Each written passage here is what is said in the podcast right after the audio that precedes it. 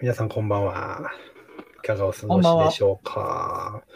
ついに、ね、2020年度も最終週にあ入そうかってまいりました。はい。 20年度ね一。応最近年度はあんまり意識しないんで。そうなんですよ。そうなんですよ。うん、特に最近ね、まあ自由な、ある程度自由な働き方をしているのと、まあうちのね、我々ムーブドが3月末決算じゃないからっていうのもあるんですけど、うん。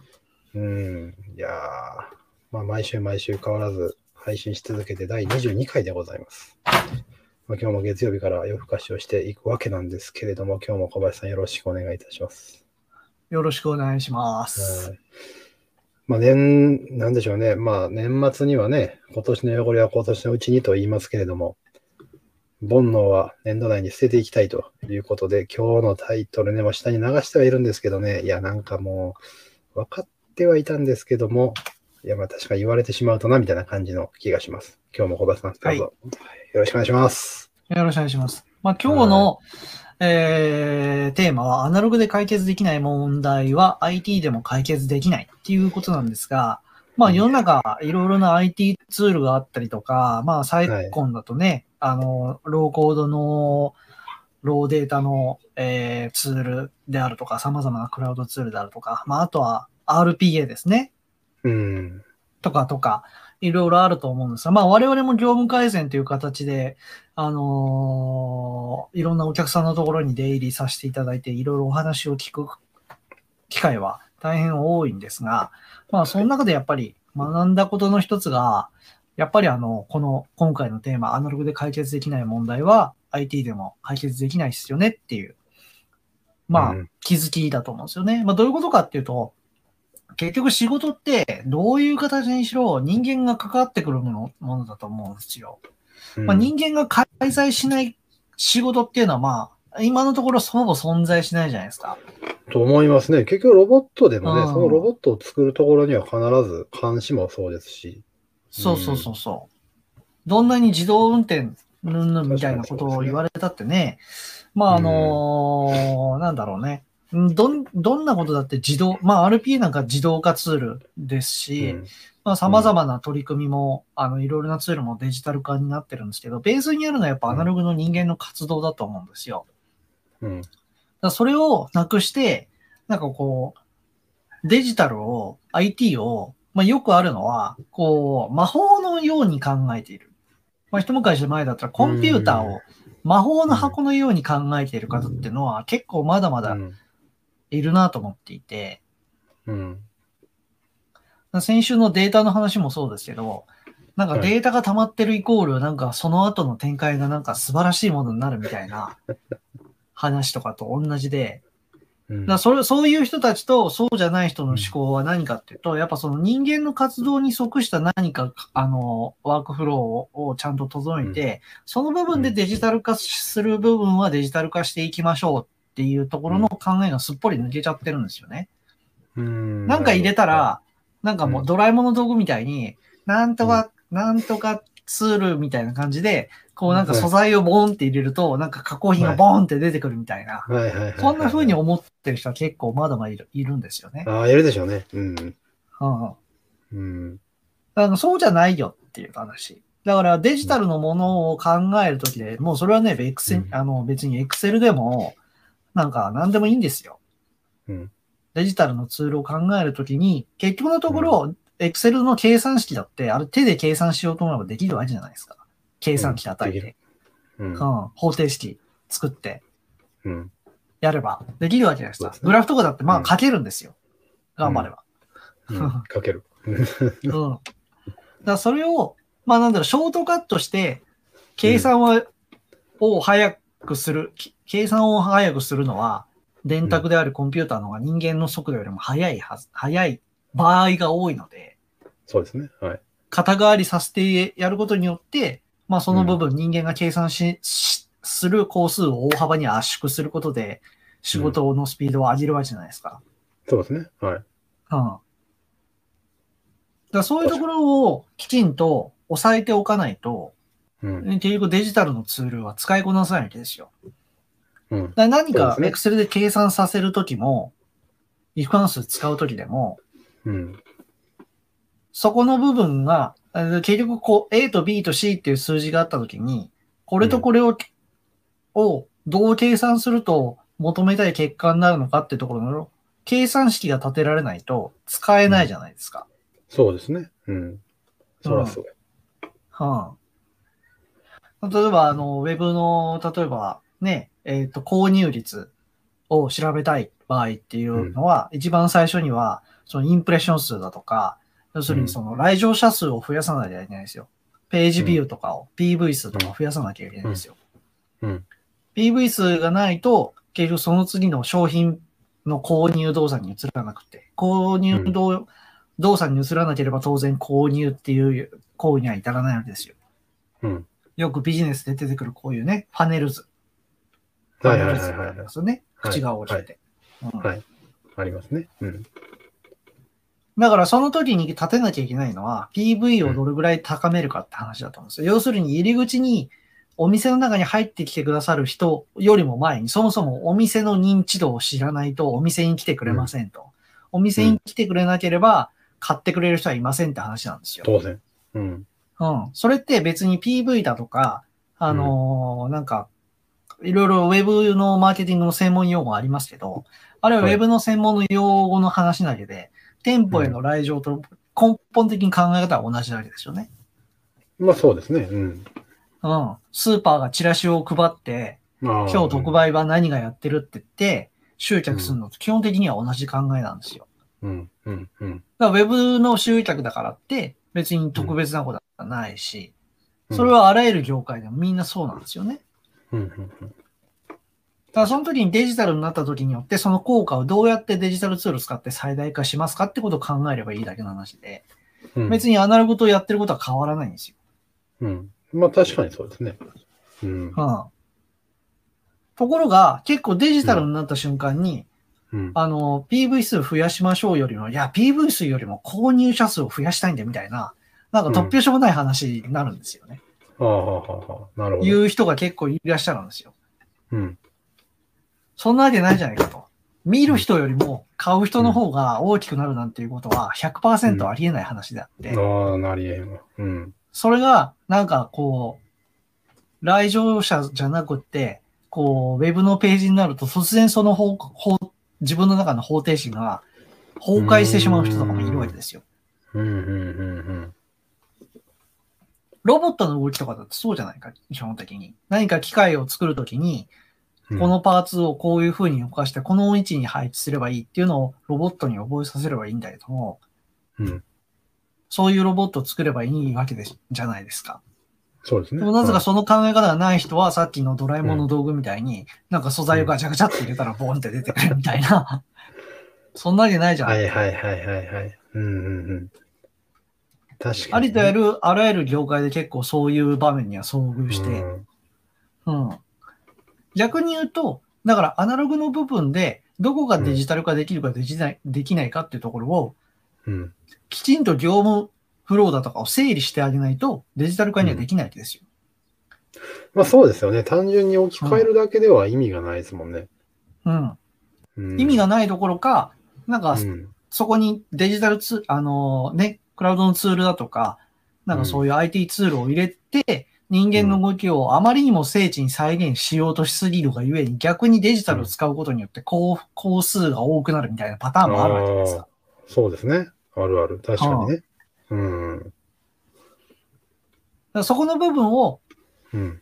結構皆さん、あの、ちゃんと考えられてない人っていうのは、割うとん普段仕事してても多いなと。いやだから同じ業界本当であるしょうね。うん。キントンでも何でもいいんですけど、エクセルでも何でもいいんですけど、そういう事例を、うん。例えば、同じ業界の別の会社さんがやってましたと。でそれをなんかで見ましたと。雑誌だ、なななんでもいいんですけど、事例紹介はいはいはいはで見見ましたと。うちもこれをやりたいんですって言うじゃないですか。はい。そうそうそう。で、その説明をしてあげると、こうこうこういうことでこういう風になってるんですって言うと、ああ、なんかうちと違うからダメだねみたいな話するわけですよ。ある、ある、うんはいはいはいはい。あとはパッケージとして持ってきてそのまま導入したいって言うんだけど、結局のところ蓋を開けてみると、細かい運用フローが異なるからできないねって言って、うんできないねで話を終わらしちゃうとか。ある。うん。ありますよ。で、あとはワークフローを整理すれば大体、うなん、か、いろいろな問題が見えてくるんだけど、オタクのワークフローってこういうことですかって聞くと、うん。大体あの、なんか、ブラックボックスが各所にあるわ けですよ。そのブラックボックスを紐解いていくと、どうやら、うん。なんかこう、管理者、管理する側は、こういう風なフローがあると思ってたんだけど、実は各人別々の行動をしていて、なんかワークフローに落とし込めなくって、どうすんだべこれみたいな。うん。それはほんまありますよね。それ打ち合わせしてる段階で初めてお客さんが気づくってこともあるわけじゃないですか。まあ別うにん、割とお大きい客さんじゃですなよねなくてもね。うん。そうそうそう。うん。結局それって入り口と出口しか押さえてなくって、やり方は現場に任せてたっていう、まあ長い歴史だとかがあって、それは致し方ない部分なんですけど、そこの部分をきれいにせずに、いや、こういうイレギュラーのパターンもあって、こういうイレイレギュラーのパターンもあって、それ全部デジタルにしてほしいみたいな話もあるじゃないですか。あるあるあるあるある。うん。だからこう、どれがレギュラーかわかんない、イレギュラーパターンのこう、総周辺みたいねえ。な。これ本番にいりりますみたいなね。ねえ。例外が、この例外が、例外が。そうそうそう。いや、例外はいらないんですよと。例外は標準的な基準があって例外なんで、こんだねけなんか千差万別のあれがあったら、そもそもオタク、あの、例外っておっしゃいますけど、あの、基本がないっすよねって話なんですよ。え言われますよね。例外ってそれどれぐらいで出てきますかね。いや、年1回ですけど、このパターンは登録しておきたいんです。みたいなね。うん。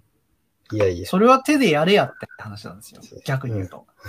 うん、今まで通りやれやっていう。うん。だから例外処理を、例外処理をなんかその基準のフローと同じぐ、同じぐらいの重要度で作ってくださいみたいな話とかもあったりしたりさ。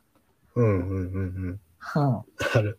でそれ例外で頻度が高くないんだったら、基準じゃないっすよねっていう。うん。そうですねこれは結、構、あの、なんかツールを整備して、ワークフローを整備して、マニュアル作るときもよく出てくるんですよ。うんあるね。それは確かにありますね。この場合もマニュアルの最後に尾行でつけておいてください。あ、これも尾行で、これも尾行で、尾行で、尾行で、尾行で、みたいなね。そうそうそう。だからね、僕はマニュアルはかなりの数作ってるんで、いろんな自分自身も作ってきてるし、人の作ったマニュアルとかも見てきてますけど、やっぱね、はいあの、わかりにくい、あのーマニュアルとか、そういうものって、必ずその例外処理が多すぎるんですよ。そうですよね。うん。イレギュラーってかな、か、みんな簡単に言うんですけど、これイレギュラーだったらここ書かなくていいよねって話なんですよ。うん。いや、そうなんですよ。そういうのって、どんどんどんどんなくしていくべきですよね。そういうなんてね。そうそうそうそう。うん。ね、中地さん、今、ここう変えて、ねああ、そうそうそう、中地中地ささんのん、あるある。そうそうそう。中う、も地さうんもすそうぐな取れるらのかしい。はい。も。うん。念のため、念のため、そう。盛り込もうとされ念るのため言えといてください。念のためっ。て。念のためですってね。そんだけイレギュラーが多いんだったら、逆に言うと、それって職人の世界だからマニュアルができないっすよって話なんですよ。デジタル化できないっすよって。そのまま職人道を突き進めてくださいって話なんですよね。うん、まあもしくはなんかフローをちょっと見直すであったりとかね。うん。うん。だからね、ここは結構分かれ目なんですよ。御社の仕事は職人の芸術的な職人の世界を極めなければいけない。それが利益を最大化することなのか、あとはトヨタみたいに完全標準化を目指した方がいいのかって、それどっちかですよって話なんですよね。うん。そこの決断そうながんですよねできない人が多い。その日とかね、その1回だけを乗り切るんやったら別にいいんですけど、結局事業継続考えたら、それって何も幸せ生まないやり方ですから、うん。お、来ました。そ高橋さんから。う。こういうことがね、うん。まあ、よくあるんですよ。それに対して何の疑問もうん。覚えてな、覚えない人の方が結構世の中は多い。うんしゃあないって言わはるんですよね。仕方がないんだ。うん。なんでかっていうと、結局のところ仕事が現場の人に結びついちゃってるからなんですよね。らそれを標準化すると、あの人の仕事を否定することになるって話になってますよ。うん。。うん。これがね、あの IT 化が遅れに遅れている日本のこの産業的な、いろいろな産業の業界で起こっている致命的なことだと思うんですよ。人に紐づいてるんですよ、日本の仕事はいや、そうでしょうね。うんいや、ここの情報書き換えるんやったら、やっぱり小林さんの許可を得ないと、とか、小林さんがやってるから、あれはちょっと入れておかないと、みたいだから実はいや日違う本っ違てうなんかこう、殿様社会でこうトップダウンの社会だって言われてますけど、蓋を開けてみるとトップダウンっていうのは欧米的なやり方で、日本の仕事の仕方は基本的にボトムアップなんですよ。な。うん。うん、うん、現場の方が圧倒的に強いんですよ。うん。うん。それは見てて思いますね。うん。これがね、非常にね、IT 化を遅れさ、遅らさせた原因ですよね。うんそしてつ、そして IT 化します、デジタル化しますって言っても、中途半端なデジタル化になって、結局デジタルトランスフォーメーションできないんですうよ。んなるほどね。はい。 うんトランスフォーメーションの意味皆さん分かってますって話なんですよね。そうですよね。D で終わってるんですよね。D で。そトランう。スフォームしてデジタないル、。デジタル、デジタル、トラ、トっていうラ、ねトラ。そうそうそう。うん。デジタルチェンジですらない場合もあったりするん でね。デジタルに置き換えるときにうはん、ちゃんとアナログの業務を整理をしないとデジタル化はできないんですよ。逆にデジタル化できるってことはアナログでやってもスムーズにいくはずなんですよ。まあそうでしょうね。いや、ほんとそうやと思いますね。うん。いや、そうですよ。まだからじゃあそれをするときにうん。何が、どういう考え方が必要なのかってところなんですね。ここれは僕本当によく使うんで、皆さん、あの、私のお話を聞いてくださったかは、よく出てくると思うんでわかると思うんですよ。やっぱり結局のところ 5W11 なんですよ。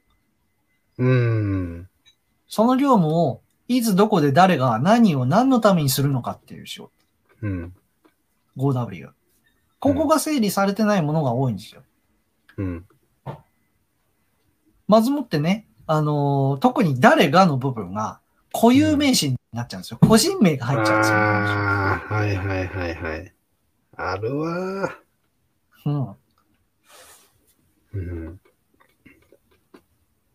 あ、今松永さんが、ですよね。これ、これコねメン、トましてさるにそうですよね。暗黙地から形式地への引き継ぎ。だからこれが、日本が、やっぱその、仕事に人をつけちゃうっていう。仕事、あ、じゃなかった、人に仕事をつけちゃうっていううんうんうん。文化だからなんですよ。うん、そうですよね。仕事に対してさんアサイン仕す事るっていうことじゃないから。そうそうそうう。ん。誰々さんの仕事なんですよ。この仕事をしている何々さんではないんですよ。めっちゃある。この業務一つとっても、小林さんのやり方はこうなんだよね。でもあの人のやり方はこうなんだよね。両方マニュアルにしないといけないよね。みたいな。そうそうそう。うん。こそれはね、本当にデジタル化の、まあ、一番の最大の障害ですよね。ういや、ほんとそうですよね。そのその人が、うん例えば小林さんのやり方が、まあ正しかったとしても、小林さんが仮にね、移動でいなくなった場合に、あの人のやり方がずっと残ってる。このやり方ってどうなってたの、いや、あの人がやってたから、みたいな、そんなばっかりですもんね。だからよくあるのわがかり、ませんみたいなあの、転職をした時に、同じ業界に転職した時にお客さん全部持ってかれちゃうって話なんですよ。はいはい。人にくっついてるかうら。うんん。会社じゃなくて人にくっついてるから、簡単に持ってかれちゃうんです。すり替えられちゃうんですよ。うん。そうね。あるね。あーはい。気づいていない現場の結果、そうなんですよね。うん。そう、ねじれて止まっちゃうんですよ。積ねじれてねじれて、て歪んじゃってるんですよね。だからね。結あ局の、人そうなって出来上がったものは、結局デジタルとかコンピューターとかって使えないねっていう判断なんですよ。うんそう言われますもん。結局この手のシステムは長続きしなかったんですよね、みたいなね。そう。逆に言うと、キントーンみたいなシステムが日本の市場に受け入れられたらな、その中途半端であるがゆえなんですよ。うんうん海外の方は基本的に特にアメリカだとかヨーロッパ系は基本的に道具に人が合わせるっていう考え方が主流だかうんうん。うん。ら。うん、日本の場合は人に道具を合わせるじゃないですか。そうですね。それは確かにあると思う。うん。それは職人の世界の話なんですよ。うん。だから大工さんだとか、そういう人たちが同じ飲み一本取ってみても、ものすごい数の飲みとかを持ってたりするじゃないですか。いろいろな道具を自分用にカスタマイズしたもの。それは長年の仕事の中でカスタマイズしてって、うん。現場での勘を携えた道具たちなんですよ。だかまさに猛者。らその人の手にあった、その人だけの道具なんですよ。達人です。これは、完全に自分に道具を合わせてることですよね。うん。、まあ、だかららこそ道具を大切に扱うという文化はあるんだけども。うん。デジタルは残念ながらそこが入り込む余地っていうのはないんですよ。ない。うん。ほとむんどしろあってはいけないですもんね。それってね。うん、うん。だから、あのー海外のやつで自由度がほとんど与えられてないんですよ。Google のツールにしても何にしても。それを会社が提供する側のが私たちはこういう思想で作ってるから、あなたたちは、あなたたちはこれに合わせて仕事しなさいっていう風にうん。出すんですよ。だから、まあそうですよね。 IT リテラシーの低い日本人は拒否うん。しちゃうんですよ。文化が違ううちからの、うちの現場に合ってない。そう。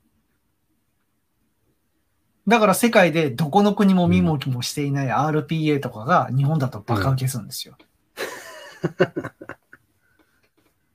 合わせてく海れ外る行かくとら、ね。 RPA、そう、RPA なんて、はなんすかうんみたいな。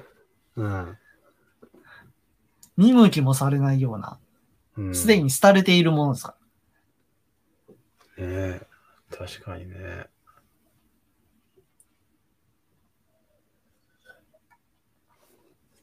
そうなんですよね。だから今回のアナログで解決できない問題は、ん IT でも解決できないというのは、うん。逆に言うと、うん。 IT で解決するためには、アナログをどうきちんと言語化するか、見える化するかっていうところをそうですよね。考えていかないとできませんって話なんですよね。そうですよああ、ね。中尾さんのこれね。電子化。だそうからそうそう提そう案。してるんですよね。使ってくれってね。合わせてくれって。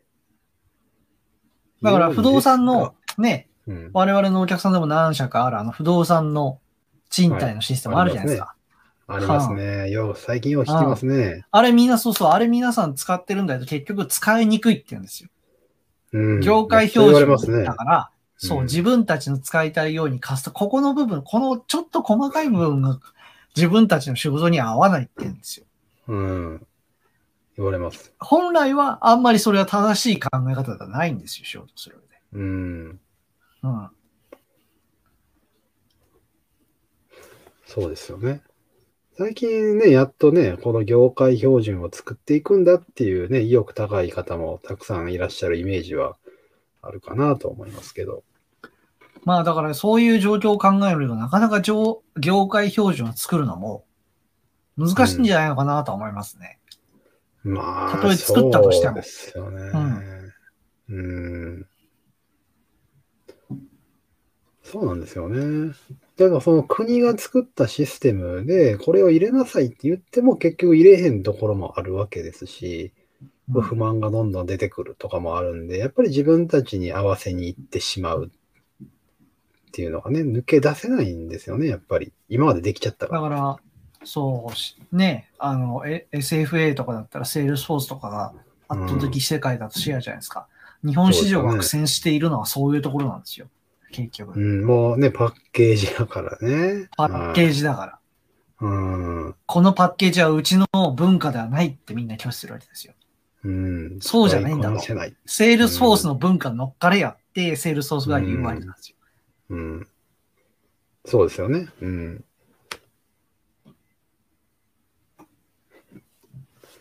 なかなか難しいですよね。だからデジタル、デジタル化なんていうのは、お題も掲げるのはいいんだけど、こういう本質的なことをきちんと分かってる人が結局いないから、なかなか。か進まないわけですよ。そうですよね。あとはまあそのアナログであっても結局人のやり方に合わせたアナログのままいっちゃうから、平準化されてないんですよね。だからそれは本当は、あの、うん多分お国国、国家主導なんですけど、うん。うん。一番民間、日本の場合に、あの民間の導入が進むのは国家主導型なんですけど、うん。親方日の丸がやってくれないと多分変われないところが圧倒的に多いんですが、肝心の親方日の丸がうん、国会議員の書類一つに立って、そう。そう。あの議員さんは目が悪いから、文字の大きさを変えてプリントしなきゃいけないみたいな、個人カスタマイズをするわけですよ。平気で。何の疑問もなく。う。うんん。それが、まあしかもなんか美しいと思われてるでしょ。そう。相手のわがままにどれだけ答えられるかみたいなところの、まあでっち暴行的な考え方でやってるので、うん。まあこれはね、アナログのフローすらも結局のところ俗人的に整理されないので、デジタル化は絶望的ですよね。いや、まあそうですよね。しかもそれが評価をされてしまうわけですよね。無茶を聞いてくれるから、非常に良いよね、あそうそのうそう会社みたいな。うん。だからどんどんブラック化するんですよ。うん。ブラック化してブラックボックスにもなり、誰もわからないまそうそうそう。真っま。黒、真っ黒クロステですよ、本当に。いや、完全にね、 もうほんまそうですよね。もう身も心も真っ黒ですよ。うん。みんな闇落ちしちゃうんですよ。ねえ。しかもそれで、そこに入ったら、あ、ある程度の立場になったら、自分に合わせて作っていいんや、みたいになっちゃいますもんね。どんどんなんか、そあもう、もう、もう、もうなんか、あり地獄と言いますかね、考え方が。う。うん。うん。ねえ。なんだなんだ、だからなんで小今ま林でさんみたいなやり方をしてるんだって言われてね、そう。こ俺のやり方に合わせい、みたいな。とかね。だからどの会社もうん今までベンダー分、ベンベンダー丸投げのフルスクラッチのシステムを作ってきたっていうところの弊害でもあるんですよね。ああ、確かに。うん。うん。EPR にしろ何にしろ今までいろんなトレンドがあったかと思うんですが、まあその度に日経で、日経誌だとかはね、あの、うんこれからの時代は何がいいんだみたいな感じで特徴を組むわけですよ。そうするとみんなにな猫も借子も、あこれから ERP だ、なんだあかんだみたいな感じで言って、うんベンダーにこれはどうにかならんのかって言われて、結局なんか1000万、2000万ぐらいの金積んで、フルスクラッチのシステムを作って、10年後何もできなくなって死ぬっていううねん。みんな分かってるんですよね。その、ベンダーも、あかんのは分かってるけど、やっぱり自分のベンダーで長くお付き合いしてほしいから、ベンダー6をかけるように仕向けるみたいなね、とか、うん。あるじゃないですか、やっぱり。ここんな、こんな感じですよね、中地さんのね。そう。そのうち理由も変わらない。理由も分から風習だけど。これはだから、ねえあの、前の回で話したストーンキャットなんですよ。いや、そうですよね。うん。うん。まさにまさに。 DX というお題目だけが残って、それがストーンキャット化するんですよ。ね。うん。しかも今の時期とかやったら特にその DX 用に予算を取ったからなんか導入しましたとかも出てくるじゃないですか。そういうわけわからんのも。ね悲しい話ですよ、これは。え。我々もだからその辺言いますもんね。やっぱりそれってほんまにいりますかとかね。僕はね、ガンガン言いますよね。うん。ガンガン言いますね。うん。竹村さんが、ああ、そう、好きにすればちゃう、あーいいんちゃうんすかいいんちゃうんすかみたいなこと言うじゃないで すか。まあ僕はおすすめしませんけどね、みたいな。やりときはやればいいですよね、みたいなこと言う。うん。いや、うん、そんな感じで言いますよね。我々もまあ似たようなことを言いますうん。よね。ね、いや原そ稿のれまじまゃでももういいん本じゃな社いやですらないか方がいいですよ、みたいな。そうそうそう。んやっそれで回ってるんだったらそのまま、うん、め無理にデジタル化しなくてもね、いいと思いますよって。10年後知りませんけど、みたいな。 そうなんですよね。でそれをね、社長は変えなあかんから言うて、現場に入れようと思ったら現場の人はね、いやいや、別に困ってへんし、みたいな感じで喧嘩されるみたいなのもまあまあよくあるわけですから。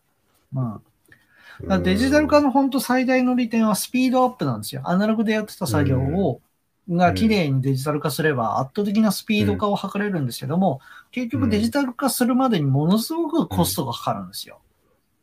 ね、医そうですね療業界の均等の事例だとかでいろんな方のお話とかあるじゃないですか。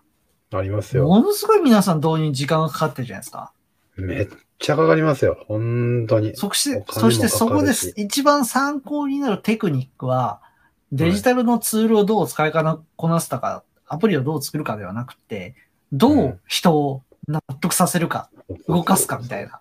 そうそうそうなんか、マネジメントが、ねマネジメントがコーチングの話がメインになってるじゃないですか。いや、そうなんですよ。そんな大したアプリ使ってへんとか ね。そういうこと多いですから。うん本当に。結局デジタルでね、埋められるのって、なんて言うんでしょう、業務のフローじゃなくて、時間と距離を埋めれるのが、まあ一番じゃないですか。なんと言ってもね。うんうん。そこが埋まらないのがなかなか難しい話ですね、というのが今日のテーマの話でした。いやー、またぴったり30分に収めてきたわはい。ー。はい、ありがとうございます。いや、確かにね、もう分かっちゃいるけどなんですよ。本当今日の話って。うん。分かっちゃいるけど、うちの業務は特殊だから無理だよね、みたいな。あるあるなんで、そういうところにやっぱ気づいてる人は、ちゃんと地道にやっていかなあかん。なんか特殊であることをね、ちょっと誇りにしてるでしょ、みんな。いや、絶対ある。う ちはちょっと、絶対あるうちはちょっと特殊だからさ、みたいな。だからねそう。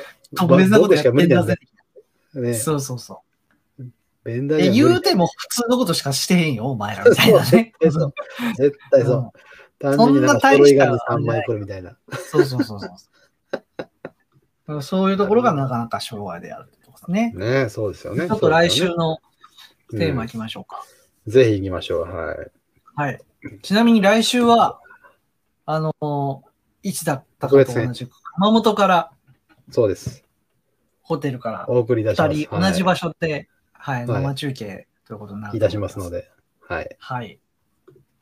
で、その時のテーマに、前回のテーマにちょっと関連するやつです。はい。前回熊本でやったテーマは、はい。シンプルこそが近シかっンプたル。でした。そう、シンプルこそが力。はい。同じシンプルがテーマなんですが、今回は真逆のテーマを持ってきます。おーっとはい。えーっと、シンプルはすぐ陳腐化するです。えー。なるほど。シンプルはすぐ陳腐化する。えー。ほい。前回はシンプルは、シンプルのシンプル、こそがまあ、あの、利点の部分をお話ししましたが、今回は、そのシンプルであることの弱点というか欠点の部分ですね。うんうんうんうん。はい。をお話ししていければと思います。なるほどね。光あれば影ありですね。はい。なるほど。わかるあ、熊本いいな。はい、そうなんですよ。ちょっとね、お仕事でね、 ちょっと行かないといけない。はい、ので、セットでお送りいたしますので、来週はお楽しみにしてくださいお楽。しみぜひねいた、だけ来れ週ばとも思います。ね、盛り上げていければと思いますんで。で今日もね、30分ちょうどということで、この辺りにしたいと思います。今日も小林さん、ありがとうございました。ありがとうございました。ありがとうございました。ではね、また次回も。はい。まあ来し、来週からまた新しい年度なんでね。